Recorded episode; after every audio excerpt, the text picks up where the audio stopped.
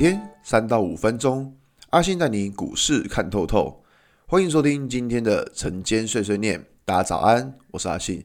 今天是八月二十四号，礼拜一。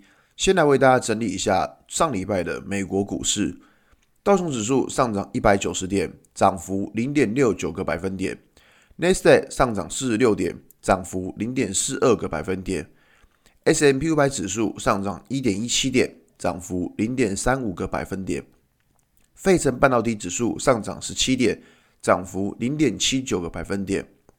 美国四大指数全部都是上涨，而且可可以看到。代表科技股的 Nasdaq 还有 S M P 五百指数都创下了历史新高。说真的，就是美国的指数还在创历史新高。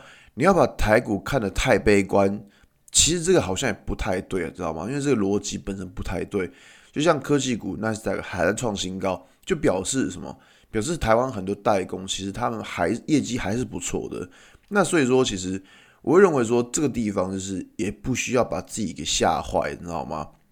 那么回到台股来看，礼拜四那天大跌之后，在礼拜五的广播就跟大家说有机会反弹。就看到礼拜五的台股就上涨了两百四十五点，他现在就觉得说，哇，这个一天大跌，隔天又大涨是怎么样？这个大盘是疯子吗？没错啦，阿信也觉得这个大盘疯疯的。看到礼拜四跌下去，很多空方的言论又跑出来，所以呢，阿信觉得短暂的回档对于这个大盘都还算是好事情。也不要跌一下又说哦，这个盘好像要死掉之类的。操作不会只有看一两天就决定长期的趋势好吗？没有这种事情。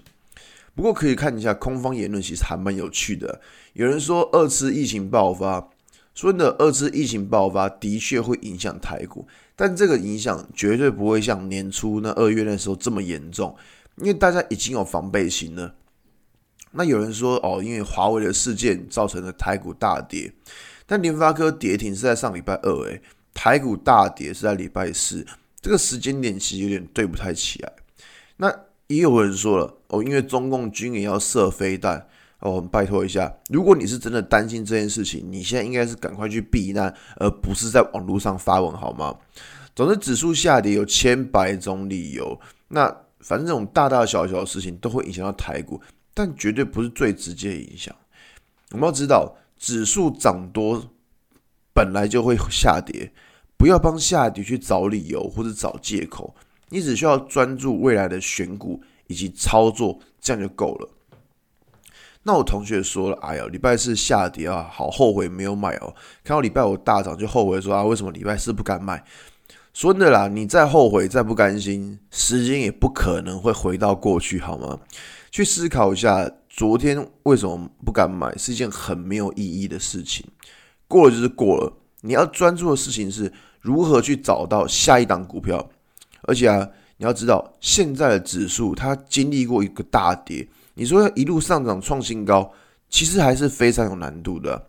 所以现在的操作其实不太需要刻意去追价，因为很多股票上涨之后也非常容易来拉回整理，反而等到拉回买进。是一个比较安全的进场点。那最近的选股其实要注意的就是股价有没有站回五日均线。